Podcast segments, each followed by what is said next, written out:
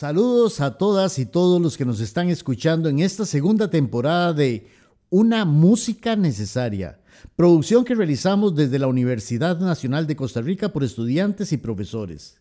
Este podcast pretende dar a conocer las diferentes producciones que con música original se producen en Costa Rica y hoy tenemos el honor de conversar con un músico que en todos los términos se puede considerar un músico completo.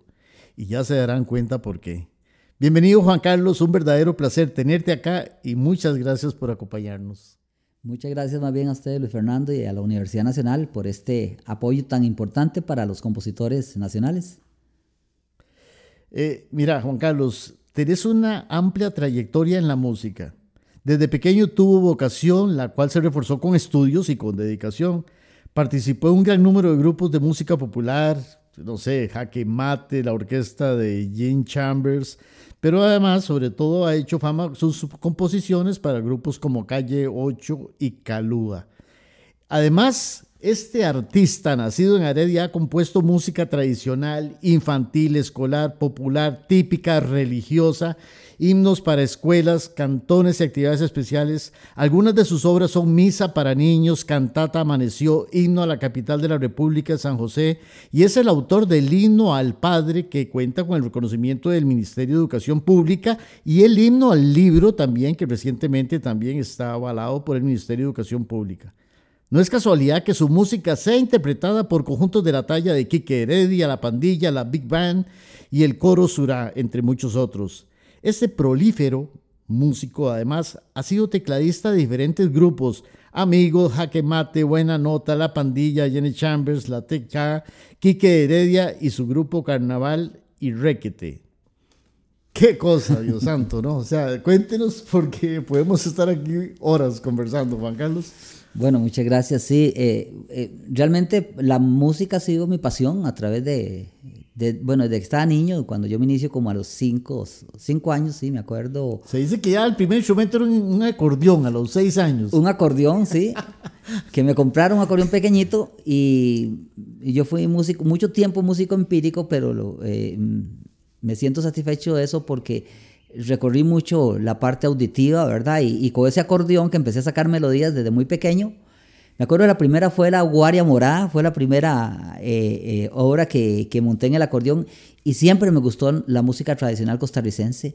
Pero eh, van pasando los años y uno va creciendo, se va metiendo en diferentes músicas y, como usted lo dijo, en, en, la parte de la composición he compuesto en, demasiados géneros, ¿verdad? desde la música infantil hasta la música un poco más formal, ¿verdad? Este, con mi cantata Amaneció, ¿verdad? Que es para coro y orquesta sinfónica y también el, ahora que hice, que compuse el, ahora para el Bicentenario de Costa Rica, que también para orquesta sinfónica. Pero digamos, la música popular no la puedo sacar de, mis venas, ¿verdad? Siempre estar atente y ahora muy especialmente con la música eh, típica, llamémosla típica, ¿verdad?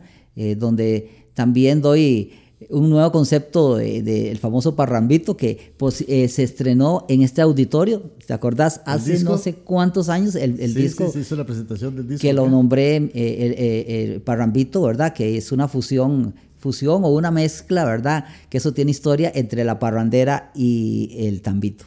Sí, sí, sí, sí. Me acuerdo de esa. sí, estuvo muy lindo acá.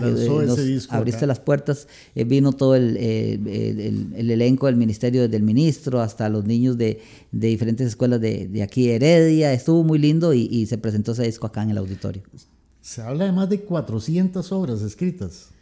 Sí, hay más de 400. Eh, ahora que, que eh, la Universidad Libre de Costa Rica me, me realizó el, el trabajo, una alumna Elizabeth de allá de Sarapiquí hizo la tesis sobre eh, mi historia de vida, sí, eh, aparecieron más de 400 canciones, ¿verdad? Entre eh, himnos, cantos populares, música un poco más clásica, este, principalmente, digamos, esta, esta música escolar, que es, yo creo que ahí hay por lo menos hay como 150 obras. Hay un libro que, que se editó con el Colegio de Licenciados y la Junta de Pensiones que se llama 100 cantos para la educación y la vida. Eso está escrito para eh, para que todos los profesores de educación musical lo tengan, ¿verdad? Y en esa época, hace como 15 años, se repartió en diferentes escuelas y vienen 100 obras para efemérides y, que la puedes disfrutar. Y muy fácil porque viene escrito solo la melodía con el cifrado para que cualquier instrumentista lo pueda tocar, y eh, lo puedan, ah, inclusive se usa hasta como para solfeo en algunas universidades, se usa para armonizar, para arreglar para coro. Todo estoy muy satisfecho con ese libro principalmente esa música escolar y la música típica es la que estoy ahora reforzando más después de pensionado. Sí, sí, que además lo que se canta en Costa Rica, el problema era que no estaban las partituras. Ya, ya hay una tesis que se hizo después, ajá, pero sí, era uno de los problemas de que estaban las letras, pero nadie conocía mucho las, las Sí, y, y, el, este, yo tengo eh, eh, un método que se llama el método canción, que ahora lo aplico en una universidad que estoy trabajando, que es todo, todo, todo se trabaja sobre una canción eh, utilizando el lenguaje integral, ¿verdad? Y por medio de una canción va a ser la clase y ahí se ve todos los aspectos importantes desde tocar el piano, desde poderla solfear, desde poder eh, hacer el arreglo, desde poderla dirigir, desde, bueno, toda la expresión por medio, cada clase es una canción y así trabajo yo en la universidad ahora. Ah, qué interesante. Con mis canciones. Muy entonces, más bien, con los estudiantes que van a ser profesores futuros. Sí, claro, digamos, eh, ahora, los, ahora tengo varios que están ya en licenciatura, que están por salir en, en, y también les, dirijo las tutorías, ¿verdad? Y los alumnos, eh, yo aplico esa, si estoy dando, por ejemplo, en la clase de piano, una pieza va a ser el, centro de esa clase. Si estoy en dirección coral, una obra, eh, y aunque sea sencilla, pero ahí con esa obra vamos, eh, integramos todos los aspectos de la música y como uso el libro que compuse, son ciento, aunque se llama 100 cantos, pero vienen como 110 canciones ahí entonces me alcanza para todo el año trabajar con, con eso. Sí, sí, le sobra más bien. Sí, sí. Porque uno de los otros aspectos importantes para un compositor es el manejo de la lírica, de las letras.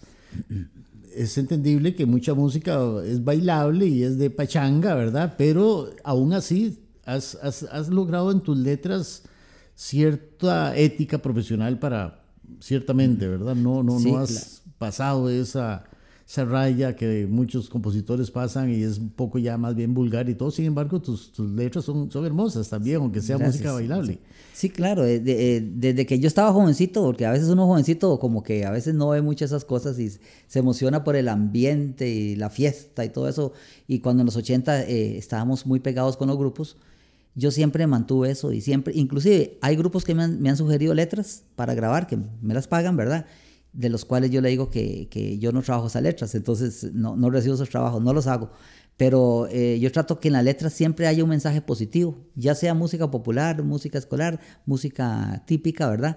Eh, donde yo eh, de verdad me cuido mucho que esas letras traten de dar un mensaje. Una, por ejemplo, las canciones, una que se llama La Fiesta, que es una música que la dicen parrambito, ¿verdad? Este, donde la fiesta, el término fiesta es disfrutar, pero como dice la canción, eh, eh, sanamente, disfrutar toda la creación que Dios nos dio, pero de una manera sana. Entonces ahí se habla de, del disfrute del ambiente, de la ecología, del disfrute de los amigos, de todo eso.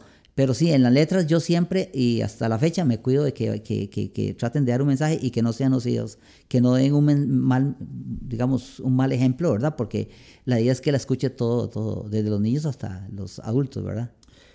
Contanos experiencias porque además de tu música en los diferentes grupos, la parte de intérprete y la parte de, de músico, de pianista, en, en inclusive hasta en la OTI estuviste como pianista invitado, ¿verdad? Sí. Entonces esas experiencias, wow, es un cúmulo de experiencias que podrías, como te digo, estar aquí horas contándonos, pero rápidamente esa vida tuya en grupos musicales.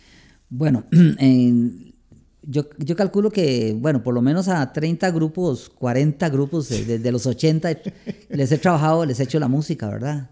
Desde, bueno, grupos como ya se mencionó, de La Pandilla, Jaque Mate, eh, arreglos y, canciones originales, La Pandilla, eh, este, ¿cómo se llama?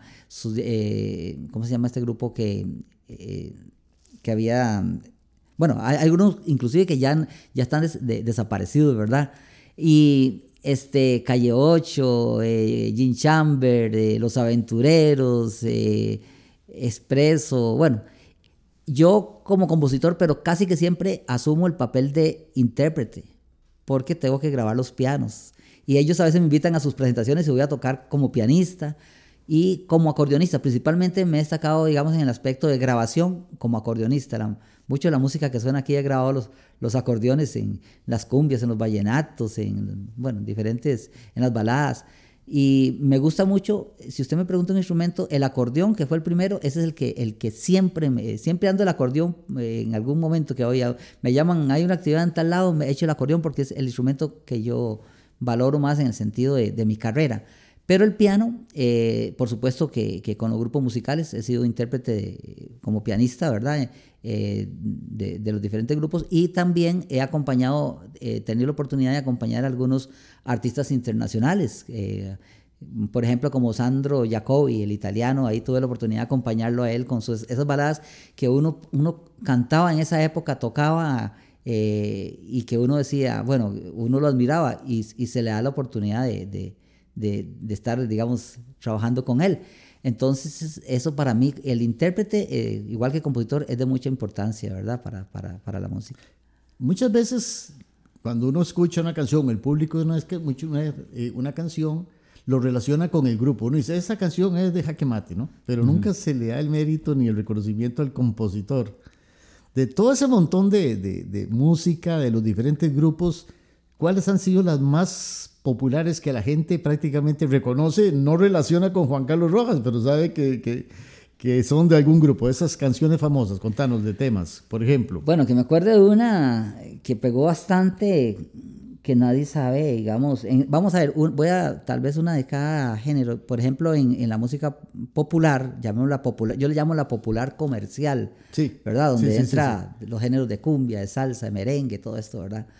Eh, hay una canción que le hice al grupo Calúa, cuando empezó el grupo Calúa, eh, yo creo que fue de las primeras, la primera que grabó, cuando llegó Don Henry y, y, y Elena a mi casa para pedirme que les, les, hiciera una composición, le hice una que se llama este, Me enamoré.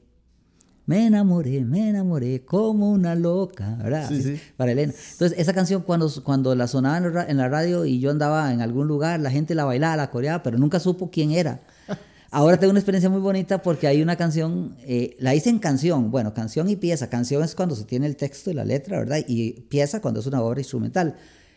Y en Heredia está muy pegada con las cimarronas. Eh, y la tocan todas las cimarronas que hacen pam pa piri pa hey, pam pa piri pa pam, papi papi pam pa da pa pa da con las manos arriba, hey. ¿Ah? Entonces, en barba eh, cuando una cimarrona la, la, la, interpreta me gusta mucho porque van atrás todo el, el, la gente con la cimarrona y cuando dice eh, el brazo hace pa pa piri pari y todos atrás hey pa pa para para pa pon pa pa y la tocan como un merengue verdad yo, yo la había hecho hace mucho tiempo para los Ixos verdad y tenía su letra que decía con las manos arriba hey con las manos y esa canción se fue como canción pasó a, a, a pieza y se fue eh, pasando de, de, de, cimarronas a cimarronas. Y una vez estaba en San Ramón y la estaba tocando una cimarrona que no conocía a la gente.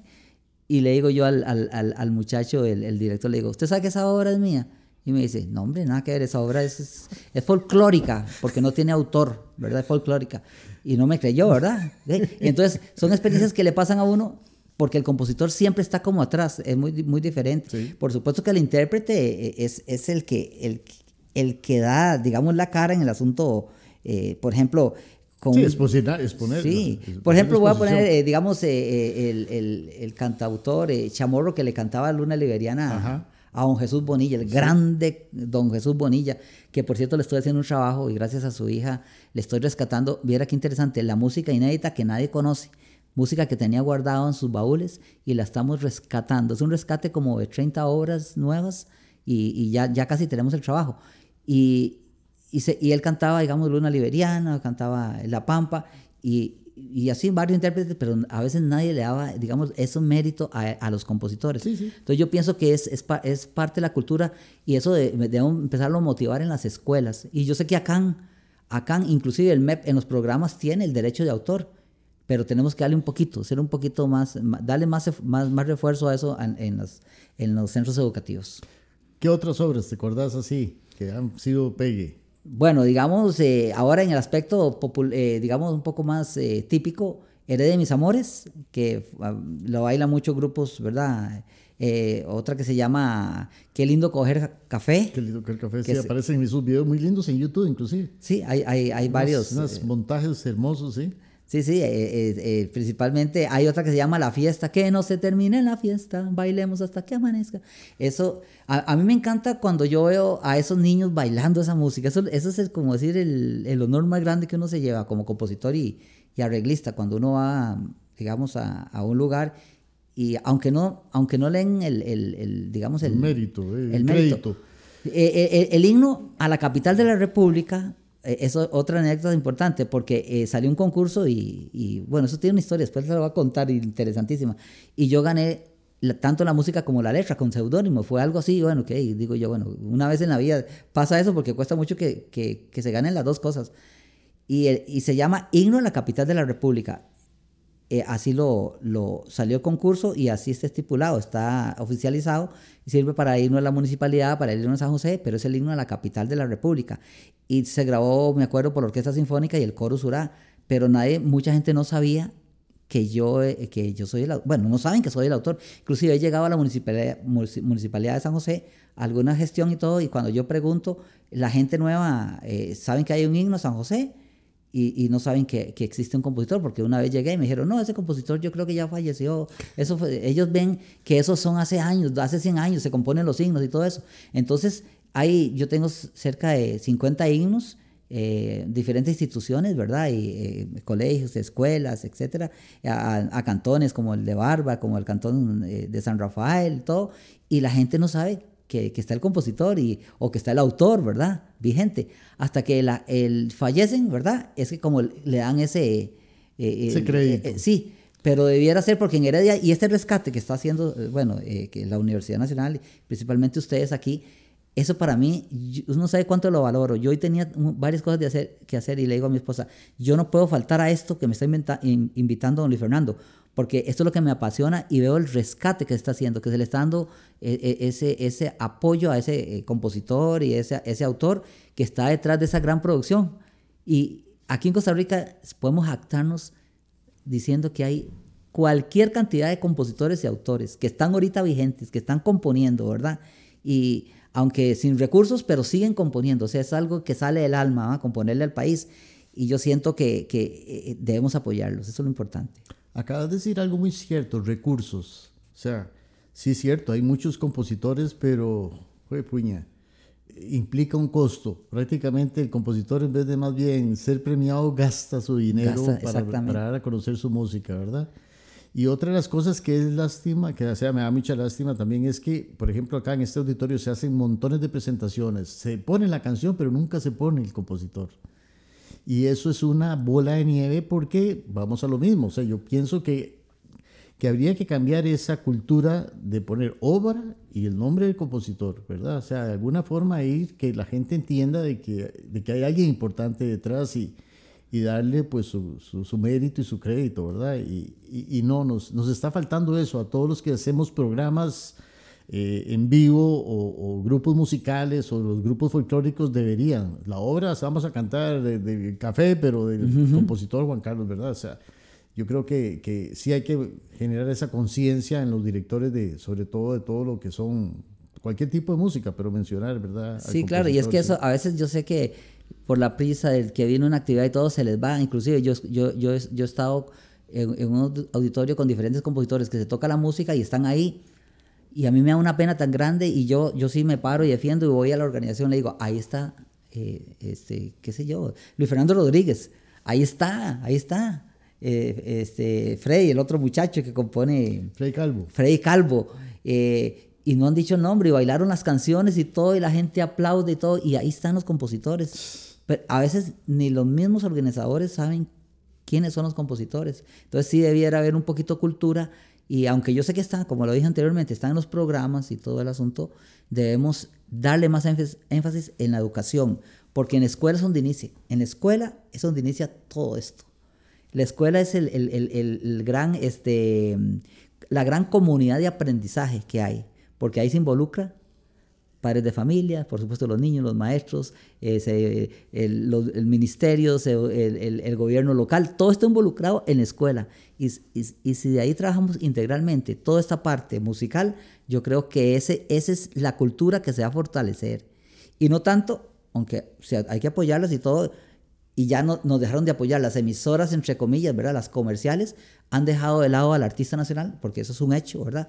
Porque antes, yo me acuerdo en los 80, andaban detrás de nosotros los programadores para hacernos entrevistas. Ahora nosotros tenemos que ir a, esos, a esas emisoras comerciales para pedirles y nos cierran las puertas, porque está, por supuesto, lo comercial, ¿verdad? Pero son muy pocas las emisoras que están apoyando al artista nacional. Entonces, eh, y yo lo comento con ellos, porque yo tengo varios amigos eh, que están encargados en gerencia de, emisoras comerciales, y me dicen, son directrices, Juan Carlos, y usted entiéndalo así, ahora esto es un comercio, y yo entiendo, uno sabe que es parte privada y hay, que, si uno quiere sonar, en algún momento tiene que, pagar alguna pauta, eh, pauta, para poder sonar y verlo como un, como un jingle. O sea, yo, si yo tengo una canción, yo les digo, bueno, ¿ustedes creen que me la puedan sonar? Bueno, no importa, yo voy a ayudar con algo y todo eh, eh, eh, yo sé que es la parte comercial, pero antes era tan fluido eso que nos buscaban. A las 9 de la mañana llegaban a sonar el teléfono, Juan Carlos, una entrevista en esta emisora, una entrevista en este canal, todo eso, ¿verdad? Entonces, eso falta apoyo. Y en la música, llamémosla un poquito, que es más de nuestra identidad, que es más de, la música típica costarricense, ahí falta todavía más apoyo. ¿Qué, qué hizo Carlos Vives y Jorge Celedón en, en Colombia? Sacaron su música de esas y, y, y bueno, aunque ahí hay discusión y todo eso, eh, le hicieron algunas eh, cosas diferentes, pero están rescatando esa música y está sonando internacionalmente. Costa Rica debe ser eso en las emisoras, apoyar y qué importa hacer nuevas grabaciones, pero vamos a, eh, por lo menos una hora de música típica en las emisoras de Costa Rica, vamos a escucharla y que se oiga por todo lado. Sí falta más apoyo en eso. Sí. Además de compositor y arreglista, Juan Carlos Rojas es director también, o por lo menos fungió como director de banda, maestro de escuela, asesor del Ministerio de Educación Pública, inclusive hasta para, como hobby, eh, fue integrante del dúo Melao, ¿verdad? Junto con su hermano Alonso. O sea, por eso, es que has abarcado todos los géneros, o sea, desde, desde compositor, ejecutante, arreglista, director, intérprete, profesor de escuela, asesor de música, o sea, todas las etapas que un músico pudiera estar, las, las, las logrado en toda tu vida. ¿Te sentís realmente así, ese músico satisfecho, completo? ¿Te falta algo? Bueno, siempre le falta algo a uno, porque yo, uno siempre ve a otros músicos y uno dice, bueno, eh, eso nos dan el ejemplo y, quiero tocar como él, quiero ejecutar como él. Algo que me encanta a mí, bueno, y fue el primer título que tuve, que eh, gracias a Angelita Cordero, de, acá, de una gran maestra, una gran profesora, y yo le doy tanto, soy tan agradecido con la Universidad Nacional, ¿verdad? Porque fue yo estando en el colegio, eh, me dejaron ingresar, estando en el colegio me dejaron ingresar a la universidad cuando yo salí del colegio ya tenía el primer título que se llamaba, así decía pelado, bachiller en música. Yo, yo estando en el colegio venía a la escuela de música cuando era de 5 a 9 allá por el parque y, y nos pasamos acá, ya el nuevo edificio y todo. Entonces yo le agradezco mucho a la Universidad Nacional. Ahora me dieron el premio Omar Dengo también en el año pasado. Y si hay algo que me guste en cuanto a esa pregunta es la dirección coral. Yo soy director coral aunque tal vez no lo, no, no, no lo ejerzo como la composición y la música popular, pero cuando estoy al frente de un coro, ese es el máximo esplendor, la máxima experiencia en la música, porque en un coro está todas las posibilidades que usted puede tener, desde el solfeo, desde la creación, desde eh, la parte social, desde la armonía, todos esos detalles en el coro. Y yo cuando hago música coral o cuando estoy frente a un coro es cuando me siento por supuesto, con todo me siento muy bien, pero con la música coral y la dirección, como usted dijo ahora ahí como director, es cuando me llena bastante. Y, he tenido la oportunidad de, bueno, ahora estoy escribiendo obras para coro, para, para eh, algunos que me piden, ¿verdad? Por cierto, hay varios grupos este, eh, que han interpretado eh, aquí con el Café Coral, con David Ramírez, Josué, que, que me apoyan mucho en eso, y, igual Ángela Cordero y, otras entidades, el asesor Francisco Corales de Puriscal, de música, todo, todo lo que necesita para las escuelas y los colegios. Entonces, esa dirección coral que se convierte también en dirección general en producciones, es lo que a mí me ha marcado más en la música. Es que vos sos egresado de la Universidad Nacional también. Yo soy egresado de la Universidad Nacional. Sí, eso es eso, porque, o sea, no, eh, es cierto, bueno, empezaste como músico empírico, pero después tenés un título universitario que te respalda. Claro, yo, yo duré en músico empírico como hasta los 16 años. Fue cuando tuve la oportunidad que un profesor del Liceo de Heredia, estando yo ahí, yo tocaba y oído de todo, y me gustaba. Me dice, usted tiene que aprender a leer música. Y no sé cómo hicieron, y fue que me metieron a la Universidad Nacional en la época de Don Roger Welby, eh, ¿verdad? esa época maravillosa que tuvo la Universidad Nacional, que pude vivir sí, ahí. han pasado un montón de, compositores que, que, fueron formados. yo era compañero en esa época de Carlos Guzmán, ahí lo conocí, a Carlos en, la universidad, Carlos Guzmán, y varios compositores, y me marcó la Universidad Nacional, eh, también fue para mí eh, esa grandiosa casa, de verdad, que me abrió las puertas y el cual tuve excelentes profesores y, gracias a Dios aprendí bastante. Entonces se unió lo empírico con un poquito con lo formal y eso es lo que yo manejo ahora y, le, y transmito a mis alumnos. Le digo, tengan que tener lo empírico, lo empírico es necesario, pero no se queden con eso, vamos con lo académico y juntemos eso. Ahora sí, al tener eso, ustedes van a aplicar sus conocimientos y la parte empírica para la producción. Entonces, dentro de mis clases, yo siempre les hablo de la composición. O sea, el músico tiene que componer algo siempre. Interpretar y componer. El profesor que esté dando una clase con los niños en una escuela o un colegio, tiene que dar ejemplo como ejecutante también, que los niños lo vean tocar un instrumento, que los signos se toquen en vivo. Eso es otra cosa que yo lucho. O sea, yo, a veces no queda otra que poner el, audio. Sí, sí. Pero el profesor tiene que tocar los signos en, en, vivo ahí, que el alumno vea tocando con guitarra, con piano, con cualquier instrumento, pero que los niños digan, mira, mi profesor está ejecutando, qué interesante, está dirigiendo, ¿verdad? nos está enseñando a producir. Como profesor, como docente, estuviste en la escuela laboratorio. Yo estuve, en la primera escuela que estuve fue en la Cujuquí. Me acuerdo que era con, con permiso del patronato porque no tenía los 18 años. Después estuve en el laboratorio, que fue todo el tiempo, la mayoría del tiempo, que, donde tuvimos un coro maravilloso que usted nos, también nos apoyó mucho acá. ¿Se acuerda? Las presentaciones que hacemos con el coro de la escuela laboratorio, que hicimos un, un, disco como con 25 canciones también eh, para efemérides y todo, se, grabó con ellos. Después estuve eh, en, en el colegio claretiano, estuve un año, y por ahí otro colegio, pero principalmente la mayoría del tiempo estuve en la escuela de laboratorio y posteriormente quedé como asesor de educación musical. Me pensioné. Ahora viene la parte esta de asesor, de asesor del MEP, ¿verdad? También realmente promulgaste muchísimo, eh, no solamente el libro este infantil, ¿verdad? Sino que también dejaste un impacto en la mayoría, eras de aquí, de Heredia, el circuito de Heredia, ¿verdad? y, y, se habla mucho de ese, de ese aporte que da Juan Carlos a, al ministerio, ¿verdad? ¿Qué te, qué te da, digamos, sentir, qué, qué, sentís ese aporte que generas o que generaste en su momento? Bueno, antes las cosas eran un poquito eh, más permitivas en el asunto de que a veces yo tuve la oportunidad de tener eh, los directores regionales o la directora regional que me daban ese aval de ellos para producir. No me ponían tanto pero, ¿verdad?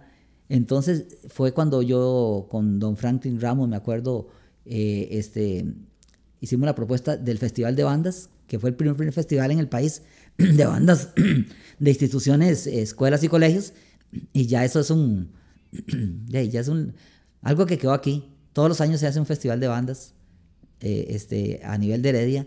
Me acuerdo cuando hice el, hablé con los profesores de educación musical y les pedí Cuatro niños de cada escuela, hicimos un coro de 150 niños.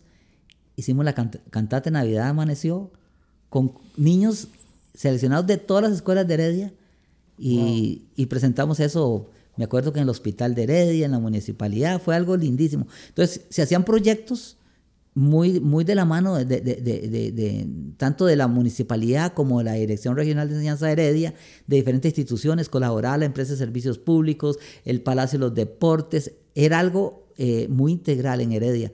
Entonces los niños disfrutaban de eso. Era para mí maravilloso cuando yo llegaba con un proyecto y nada más me, decía el director regional, estaba al lado Juan Carlos, vaya, tiene usted todos los permisos necesarios para, para realizar estos proyectos. Ahora ya eso, según me cuentan, ya, ya no hay tanto, ¿verdad? E, e, ese apoyo un poquito en cuanto a eso.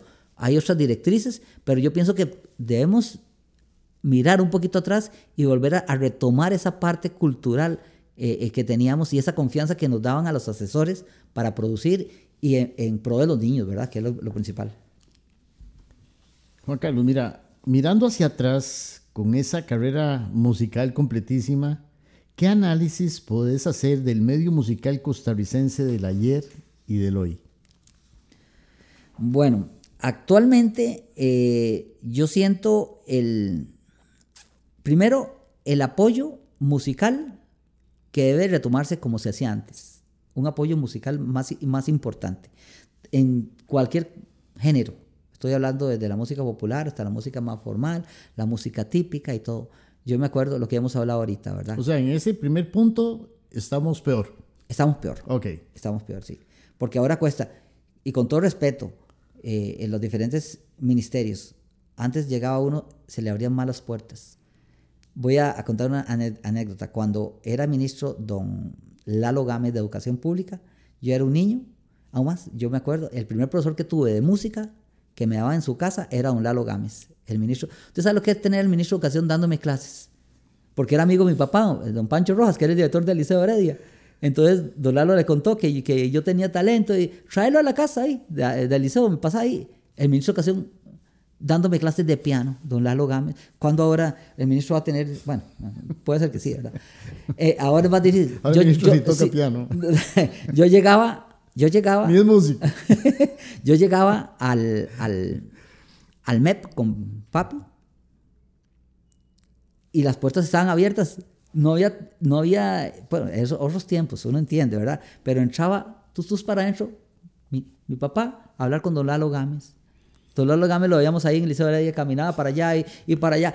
yo tengo ese recuerdo de niño. Entonces me acuerdo que los sábados llegaba a la casa de Don Lalo, eh, su esposa me tenía un fresco y Don Lalo me empezó a enseñar el, eh, vamos a ver, el, solfeo de los solfeos y el Hanon en el piano, porque Don Lalo era un gran pianista.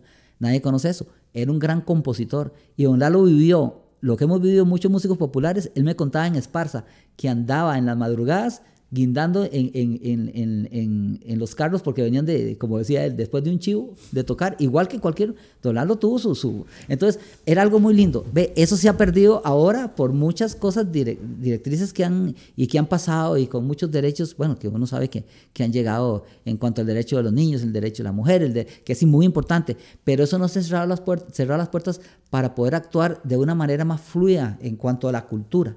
Ese es el primer aspecto. ¿Verdad?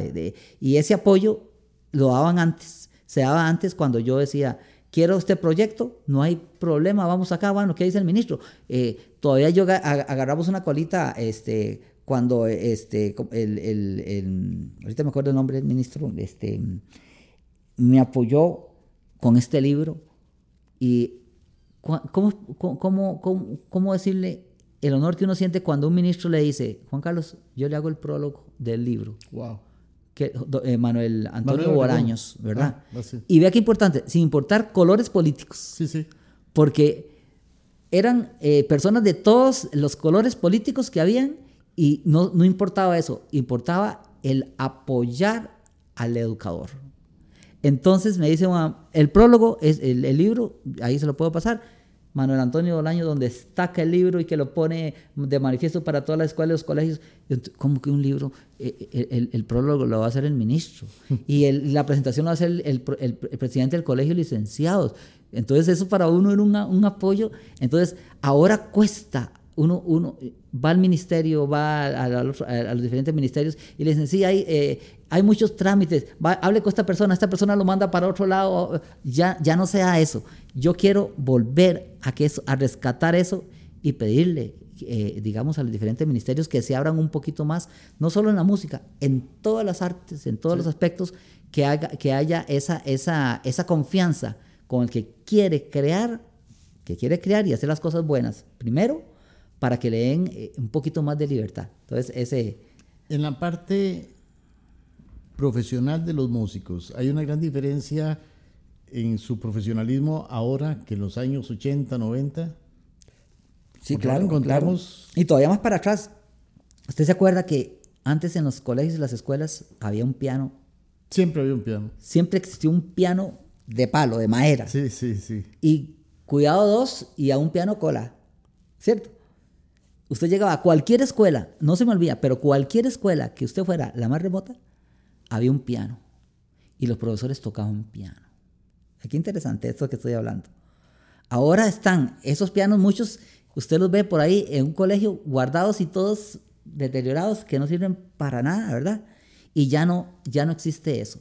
Entonces, se exigía de alguna manera, digamos, esa, esa parte de, que el educador musical ejecutara un instrumento como el piano, ¿verdad? No estoy diciendo que ahora, este, eh, digamos, no, no, no, no se exija, porque en las universidades aquí, aquí hay, que, hay que pasar un piano y no, no jugando, ¿verdad? Aquí en la Universidad Nacional el que no pase los pianos, ¿verdad? en las diferentes universidades también, pero se ha dejado un poquito eso los niños vivían la música con estudiantinas, había, eh, eh, no había tanta, vamos a ver, eh, tanta burocracia en planeamientos.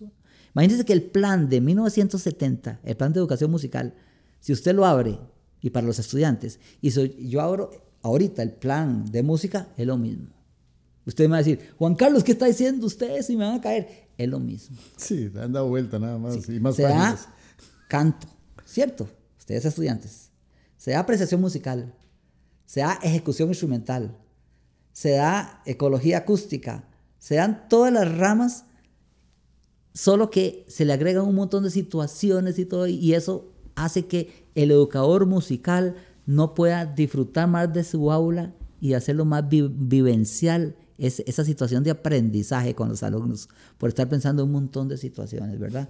Y yo sé que es importante, también es importante, pero si volvemos los ojos atrás, a 1970, mi papá me pasaba un programilla que venía con grapas amarillo de música. Y venía, y era así, chiquitito, era, pero era no sé cuántas páginas, y venían objetivos, contenidos y actividades. Esa palabra actividad se ha cambiado, se ha reformado por montones de cosas y todo, y viene siendo lo mismo. Lo que se ocupa es darle la libertad al profesor y que él disfrute con los niños, pero por supuesto que el profesor tiene que, que ser ordenado y tener sus planes pero no necesariamente hacer tanto, sino darle esa libertad y que volvamos a que el niño ejecute en el aula, pero teniendo el ejemplo del profesor, dándole esa vivencia a los signos, a las canciones patriotas, patrióticas, donde el niño eh, y el joven disfrute de esa música. ¿Qué importa por la globalización?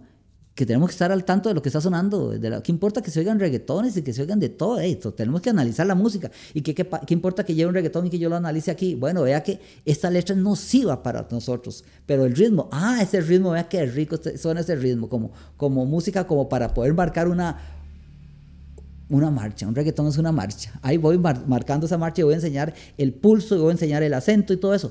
Depende cómo se vea. Entonces, eso es lo que, lo que nos falta, digamos, ese es el otro punto. Esa libertad de darle esa confianza al educador musical en el aula, ¿verdad? Por, supuesto que yo sé que hay algunos por ahí, como en todo lado, que tal vez no, no lo merecen, pero la mayoría son, porque yo tengo mis alumnos, yo los estoy preparando y eso les digo a ellos. Vamos a ver, vamos a ensayar el himno nacional, usted lo va a tocar en el piano, aunque sea con una mano y con un acompañamiento que sea leve, pero ustedes tienen que tocar ese himno nacional en el piano, ¿ok? Toquémoslo y eso lo enseño, se lo enseño. Vamos con el himno patriótico al 15 de septiembre, vamos a ejecutarlo, que la introducción es un poquito difícil, pero vamos despacito ahí, ¿verdad? Entonces, esa motivación del tanto el profesor en las aulas, en las escuelas, como en las universidades, eso es lo que tiene que también prevalecer. Pero sí, ese, volviendo a, a estos puntos, ese apoyo y esa confianza son dos puntos importantes. El ejecutante de grupos musicales en los años 80 la mayoría eran empíricos, no leían música. El día de hoy todos son musicazos profesionales. Exactamente. ¿Cómo montaban una obra ustedes en los 80 cuando pues no, habían, no habían lectores? Era, era, era otra cosa, montar una pieza, ¿verdad? Claro, volvemos a esto mismo, lo empírico y lo académico. Las dos cosas van de la mano, ¿ok? Yo les pongo en mi clase a mis alumnos, les digo, abran el celular, ¿verdad? Porque para mí la tecnología es muy importante si se usa bien, bien, ¿verdad? Como, como se debe. Pongan la hora que quieran, cualquiera, y ponen una hora. Y lo bonito es que yo no, yo llevo planeado la actividad, pero no llevo planeado qué va a pasar para yo disfrutar con los alumnos. Le digo, yo me estoy arriesgando, ¿verdad? Pero es que yo quiero disfrutar la clase con ustedes. Ok, pongan la hora, vamos a ver. Oigan la melodía, traten de buscar esa melodía en el piano, la parte empírica. Y algunos que leen muy bien y trabajan muy bien, muchos no lo van a poder hacer. Le digo, ve, estamos fallando en la parte empírica. Entonces tenemos que reconocer que esa parte empírica es necesaria tenerla y trabajar el oído, el oído por excelencia, ese órgano importante que en la música tiene que tener un, gran porcentaje. Pero tenemos que tenerlo académico porque tienen que escribir lo que están oyendo ustedes, que hacen con ustedes únicamente con oír y tocar, pero ahora sí pueden escribir. ¿Cómo se transcribe? ¿Cómo? Ah, está la parte formal que hay que aprender. En los 80, el músico era empírico, pero un músico de corazón y músico que, vivenciaba eso. Nosotros tocamos de memoria todo. No sé cómo, pero tocamos 50 canciones de memoria en un baile. No, no había, algunos leían y todo, pues, como siempre, ¿verdad? Pero eh, estoy dando el ejemplo. Actualmente eh, la parte profesional está, mm, yo siento que está mejor que antes en el aspecto de que hay gente más graduada, que hay gente que se ha especializado, ¿verdad? Pero la parte empírica, la parte auditiva, eso se ha dejado de lado. Y es lo que tenemos que trabajar más en las, universidades. Porque por supuesto que la parte académica está. Hay que estudiar armonía, hay que estudiar contrapunto, hay que estudiar todos estos detalles importantes. y como les digo a ellos, el solfeo. El que tenga el solfeo, para mí el solfeo es la base de todo. Si ustedes tienen un buen solfeo, ustedes pueden ver una partitura sin un instrumento y decir, esto está mal, esta partitura está mal pueden agarrar un papel y un lápiz otra vez, ir atrás un poquito sin los programas, o agarrar, qué sé yo, el final o algunos Sibelius, cualquier programa, y ponerle mute y no oír música y hacer un arreglo y al final escucharlo si dominan el solfeo. ¿Ve? Entonces, qué interesante.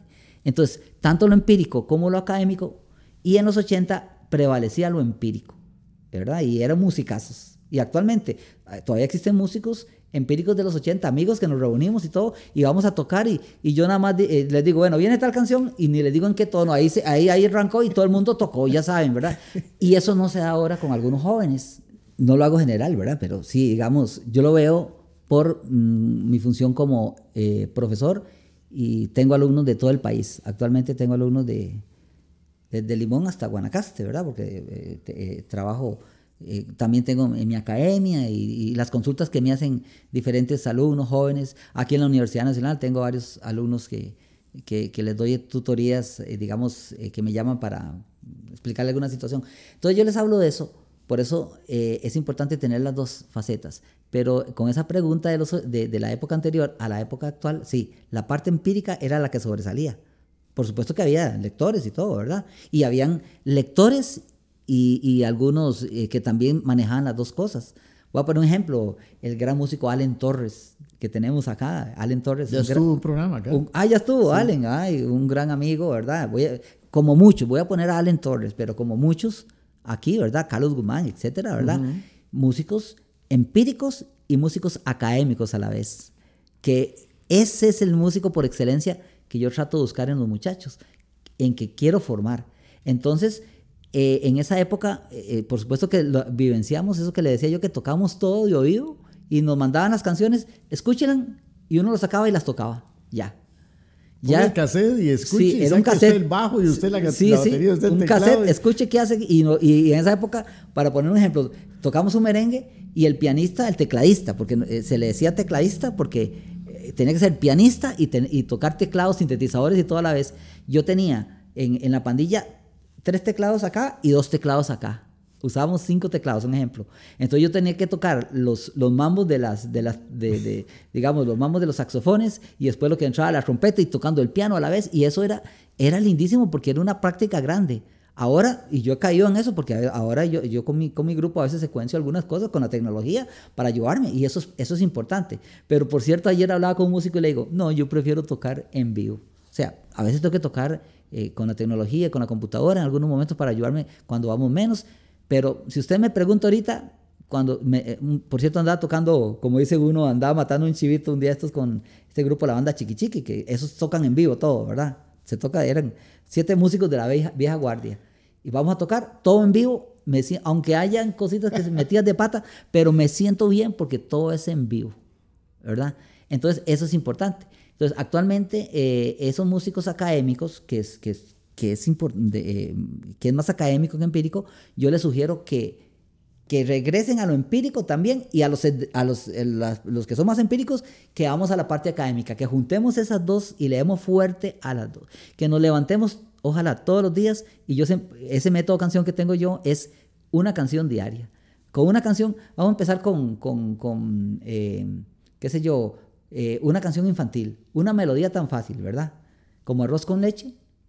Vamos a ver, diríjanla, hagan un arreglito, tócala en el piano. Algunos me dicen, profesor, qué fácil. Bueno, vamos a ver, transpórtela. Ajá.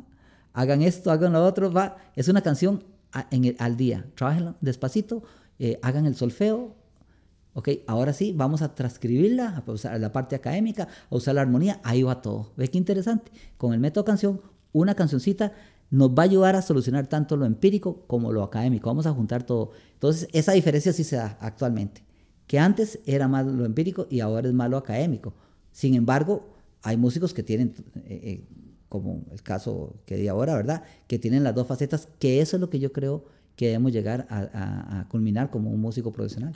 La banda Chiqui Chiqui, eso fue aquí en Costa Rica un, exitazo, ¿verdad? Los temas aquellos, yo no sé ni de quién eran, la avispa y todos esos, ¿de, de quién? todo eso era cover. Todo eran, todo eran, eran Vea, una historia en que eh, uno a veces no se pone a pensar. Yo soy amante de lo, que es del compositor y que ojalá música... No, también había música original en esa época, por supuesto. Inclusive habían Chiqui Chiquis. El Chiqui Chiqui es una... Eh, se puede tomar como época y como música. Como música es totalmente costarricense. Se hizo en la pandilla, ¿verdad? Aunque venía con el apoyo de la banda con la avispa, la primera canción, pero realmente aterrizó, digamos, en la pandilla. Y yo me acuerdo, yo como director en la pandilla, anteriormente estaba Mario Álvarez, que fue uno de los pioneros del Chiqui Chiqui, ¿verdad? Y, varios, Javier Cartín, este, Miguelito que ya murió, que era el percusionista, Isidor Ash de Marfil, que era que tocaba la guitarra y todo el asunto. Eh, eh, eh, que, dieron mucho apoyo a esto. En, esos grupos, estos, estos ritmos eran de, mucha importancia. Y yo me acuerdo que se empezó a grabar y se agarraban covers mexicanos, colombianos, etcétera. Por ejemplo, el pipiribao, a comer mamey, la, la avispa, ustedes me dicen al paso, toda esta música eh, eh, eh, se, era, ¿cómo se llama? Era cover que se hacía y se explotaba aquí, ¿verdad? Y la gente pensaba que era música. Julieta Manantial, no, no, es de Manantial. El, arreglo, sí, el cangrejo.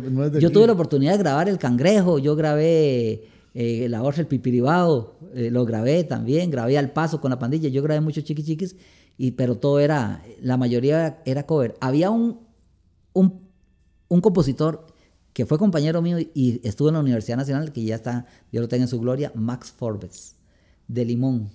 Max Forbes era un musicazo. Yo me acuerdo que yo, yo aprendí él eh, ahí, se sentaba a la par mía ahí en la, escuela de música, ¿verdad?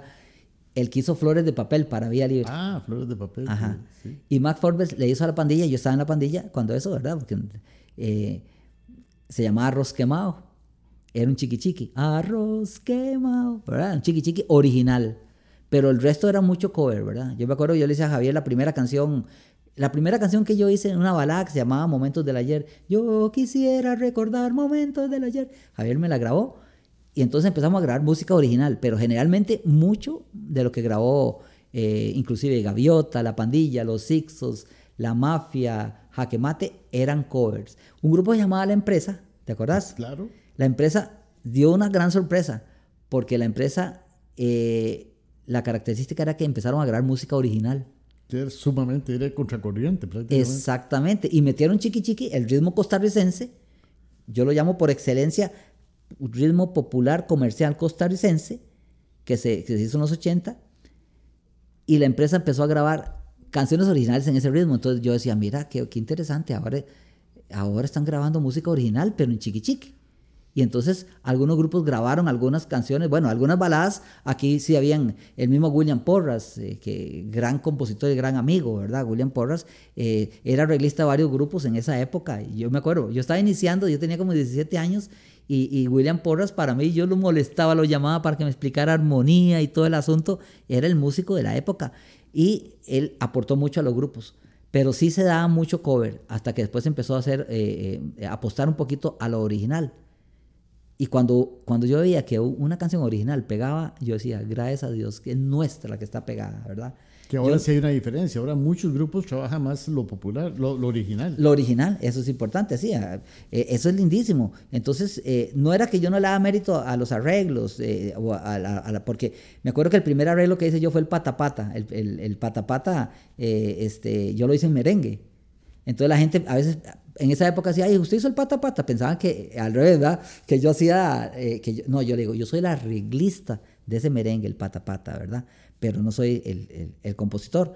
Entonces, habían arreglos que, sobresalían en algún momento y pegaban aquí, entonces uno se sentía bien, pero yo me sentía mejor cuando, era, cuando escuchaba un grupo y decía, mira, Blanco y Negro grabó esta canción, ay, mira, es original, la empresa grabó esto, Gaviota grabó también algunos, todos los grupos grabaron originales, ¿verdad? Pero le dan a veces más énfasis a buscar eh, obras que ya habían pegado para volverlas a sacar y, estar como más seguros que iban a pegar.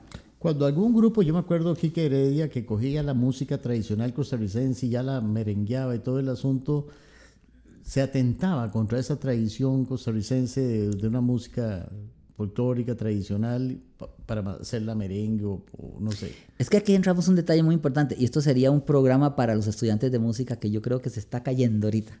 Definir cuál es la música por excelencia costarricense. Entonces, si hablamos de lo popular, de lo típico y de lo folclórico. Entonces, para decirte algo, por mis investigaciones que yo he hecho, ¿verdad? A través de la música popular, yo tengo una visión de lo que es la parrandera y lo que es el tambito, pero a nivel latinoamericano. Ese gran 6x8 que tenemos nosotros. Entonces uno dice, atenta sobre una canción, por ejemplo, porque a mí me tocó grabar esas canciones. Me acuerdo que grabamos este, Ticas Lindas en cumbia. Se grabó en cumbia. Ticas Lindas. Lo ideal es pedir los permisos. Siempre que yo, yo digo, vamos a grabar un cover, pidan los permisos a los compositores o a los que están encargados de esas obras, o a Can, o bueno, pero para hacer todo como se debe. Antes no se pedían permisos de nada. Uno grababa, más bien nos salvamos de demandas, ¿verdad? No, yo, me acuerdo, nada más uno agarraba la, grababa la canción de, de la radio y le hacía un arreglo y la tiraba. Y no ponía, nada más ponía DRA, derechos reservados de autor, y no ponía, eh, eh, eso se hacía antes. Ahora, aunque todavía algunos los hacen, yo sé, ¿verdad? Pero ahora cuando me llaman a mí, yo les, les aconsejo, hay que hacer de, de, de, esta forma. Entonces, este, yo sí siento que, que, que, que esta música, digamos, estos covers eh, eran importantes, pero no, no, no tan como, como, como uno debiera de haber seguido una línea con la música original, ¿verdad? Sí, sí, más ahora que ya estás componiendo música típica, ¿verdad? Música costarricense con ciertos mensajes, con ciertas características que, que, bueno, que eso es otra de las cosas que antes mencionaste, la globalización. Pero cuando yo me acuerdo a, Luis Castillo que peleaba muchísimo, ¿verdad? Por la globalización, porque decía, está bien, pero mantengamos por lo menos la línea instrumental autóctona.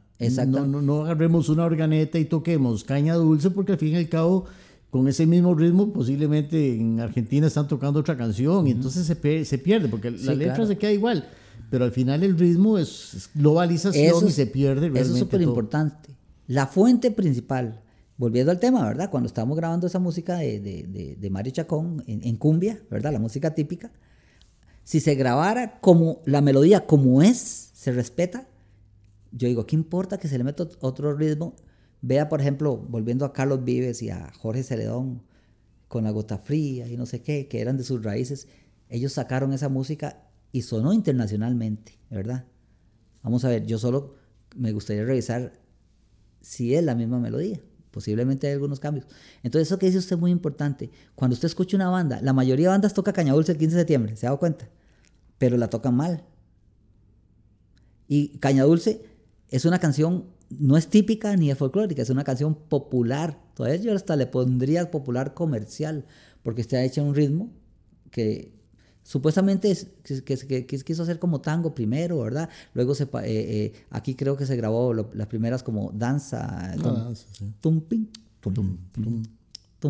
Es, una, es un ritmo que no nos corresponde. Entonces es, Caña Dulce es popular. Amor de temporada. Una canción típica, Amor de temporada. No, es popular está hecho un pasillo.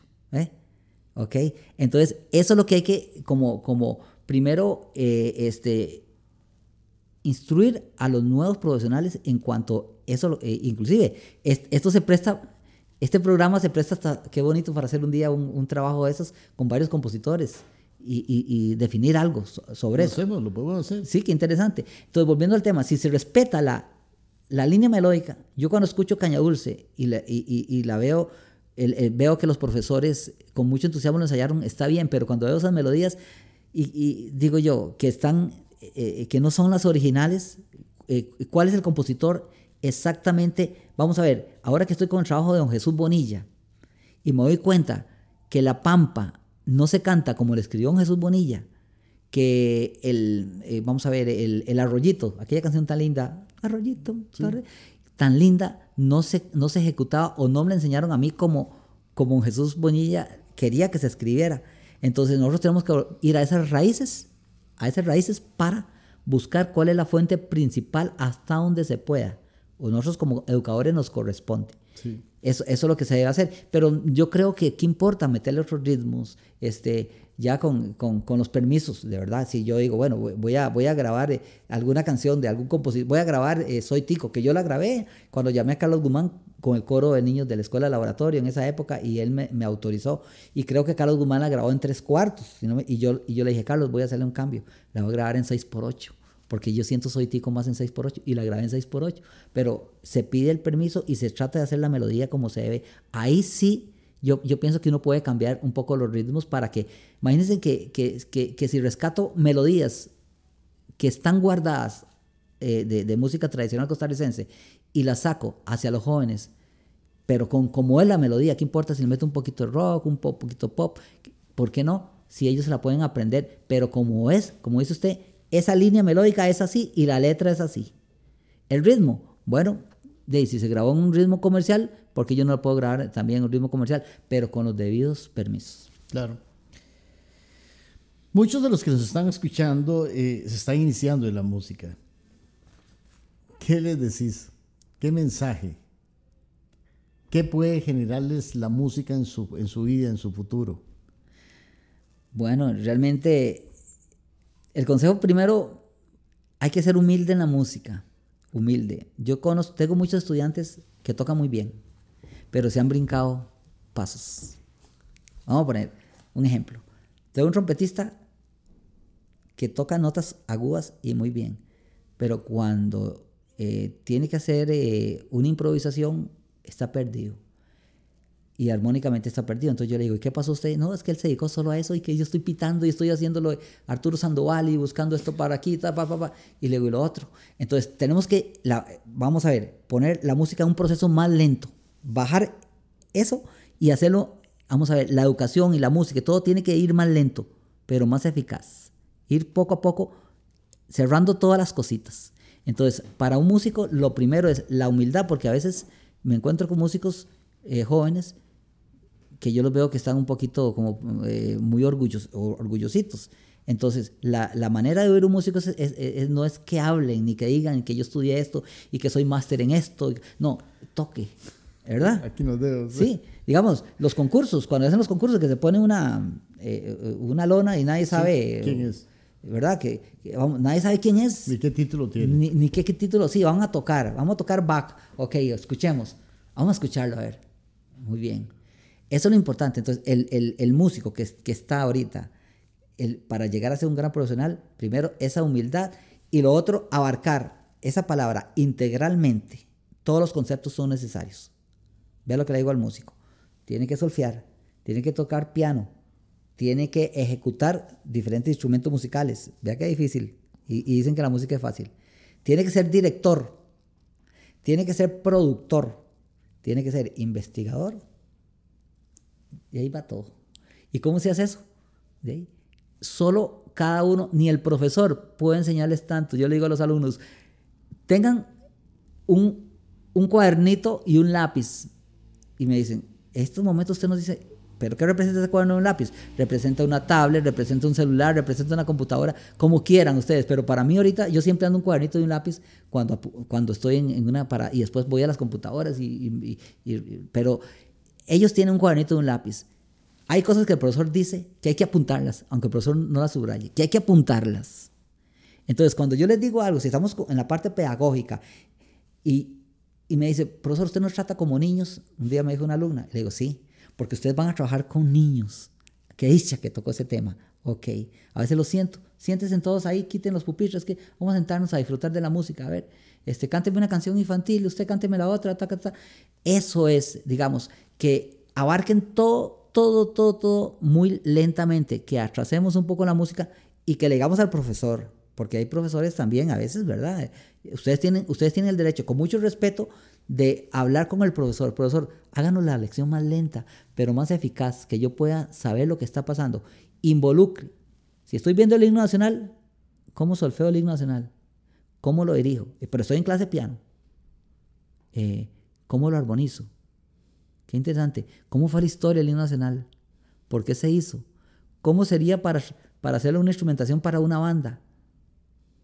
Solo el himno nacional y estoy, y estoy en piano, sí está en piano, pero vamos a trabajar integralmente. Entonces, ese estudiante que va a salir tiene que hacer la música más lenta, pero trabajar integralmente todos los aspectos de la música y después ser humilde. No empezar por lo que está arriba, que es muy lindo a veces, es pitar arriba los, los agudos y todo, pero a la hora llegada, cuando yo quiero que toque otras cosas, no, no, las puedo ejecutar porque no tienen lectura, porque no tienen afinación, un montón de situaciones importantes que sean. Entonces, eso es, esa humildad es la que se, se tiene que, que, ir dando más. Hay Juan Carlos para mucho más. ¿Qué planes futuros tenés? Bueno, eh, ahora yo estoy pensionado y mucha gente dice, ya, yo me pensioné, ahora voy a ir a disfrutar de la vida, aunque lo hago, gracias a Dios, y le pido a Dios salud, ¿verdad? Eh, lo primero, eh, a Dios salud y a mi familia, y me encanta pasear. Soy un bohemio, lo acepto. Yo digo bohemio responsable.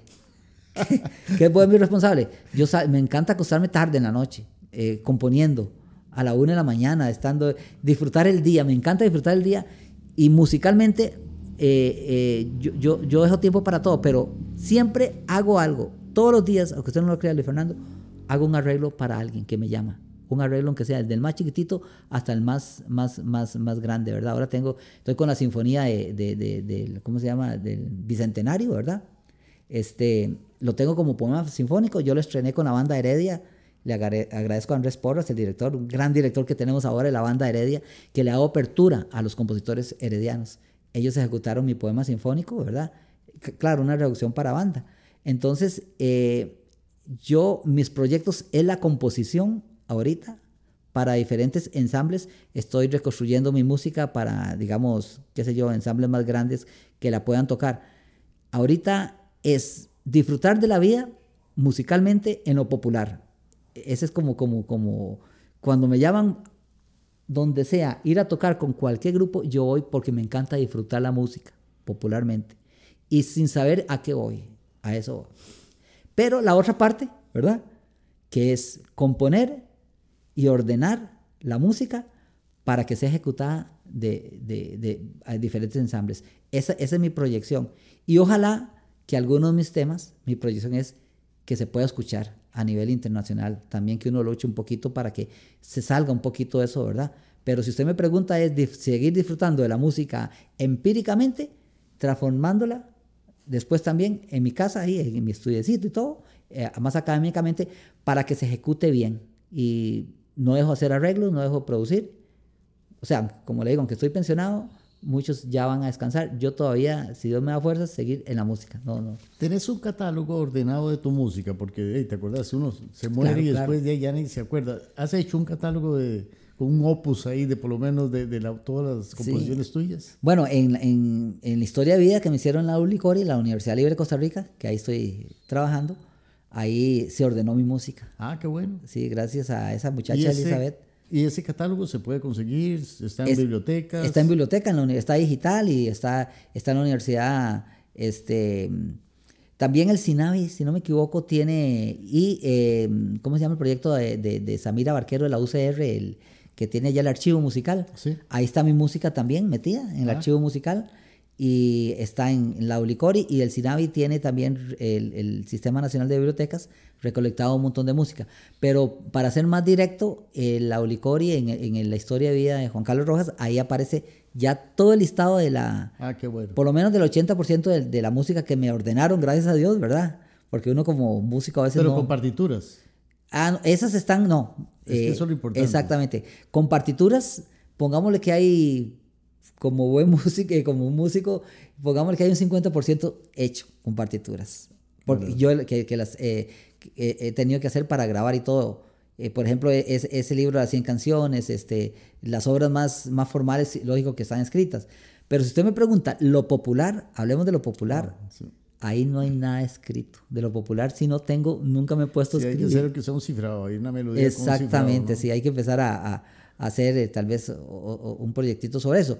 Pero sí tengo, digamos, este, tal vez eh, en, en, lo que es, digamos, más, que se está ocupando actualmente, digamos, la música típica, este, la música un poquito más, más formal y todo eso, eso sí está, sí está escrito. Pero ya, ya realmente, inclusive la música escolar, pero la música popular, todo lo que ha hecho música popular, no hay nada, eso sí no hay nada escrito. Parte de un proyecto, sí. ¿verdad? Eh, ¿Tenés familia?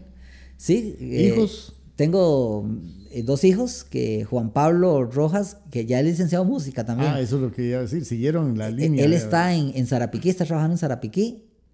Y mi hija, bueno, mi hija, se, aunque ella canta y canta conmigo y todo, canta muy lindo y todo, ella se, se fue por imágenes médicas, está en otra cosa ahí, ¿verdad? Y está estudiando, o ya estudió, eh, ¿cómo se llama?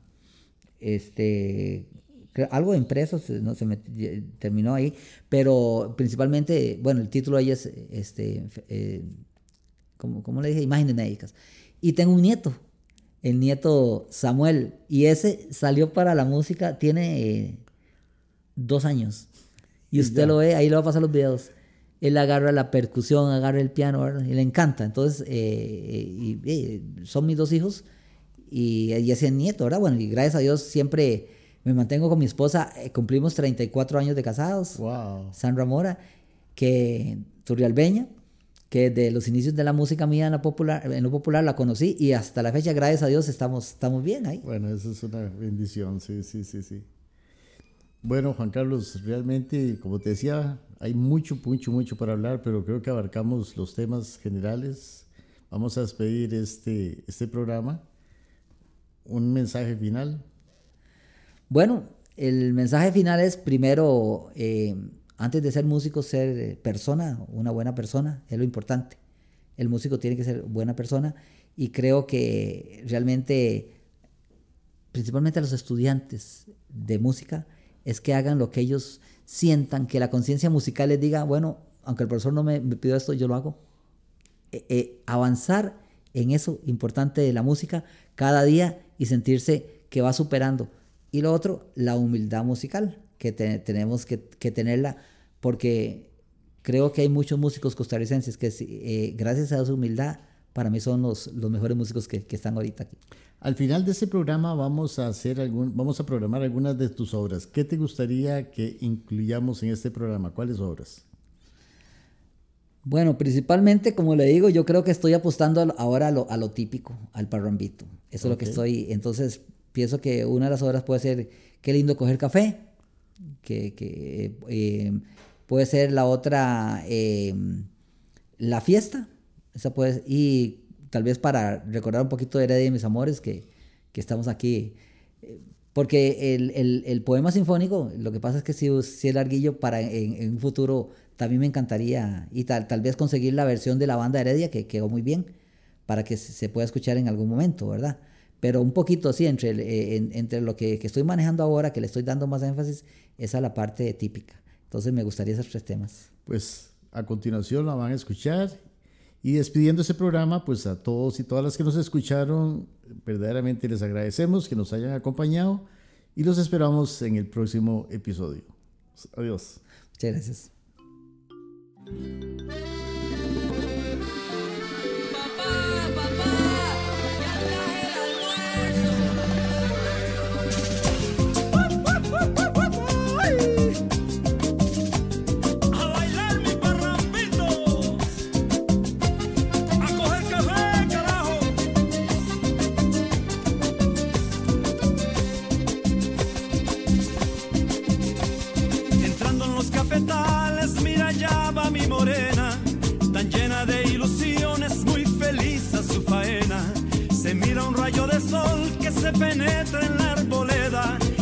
Que tiene años bendiciendo nuestra tierra, caminando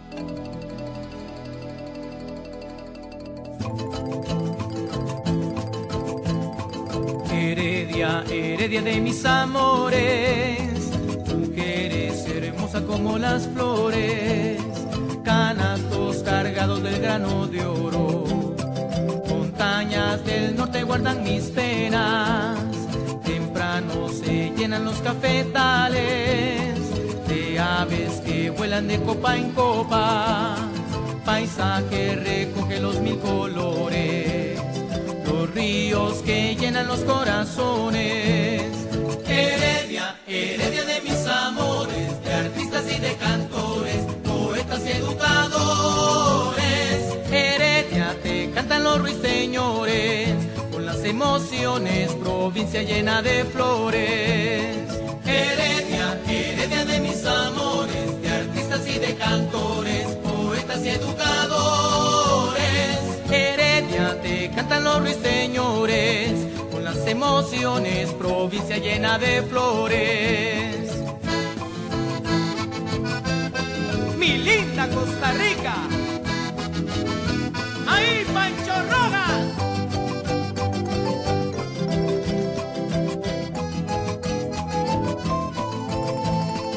Heredia con sus bellos diez cantones, senderos motivan a mis canciones, trabajadores, ansiosos recogen tus tradiciones. Heredia, heredia de mis amores, de artistas y de cantores, poetas y educadores. Heredia, te cantan los ruiseñores, con las emociones, provincia llena de flores. Heredia, heredia de mis amores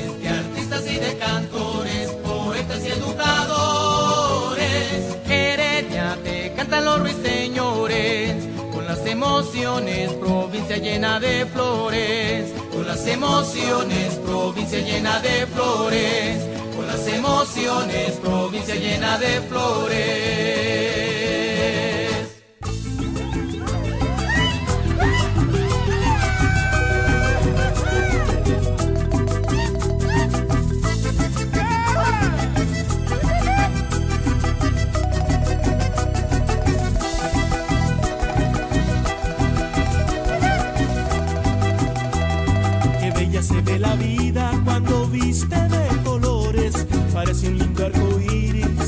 Lleno de emociones, mirando solo sonrisas, dejando las preocupaciones. Llenémonos de alegría, busquemos el lado a la vida. Llenémonos de alegría, busquemos el lado a la vida.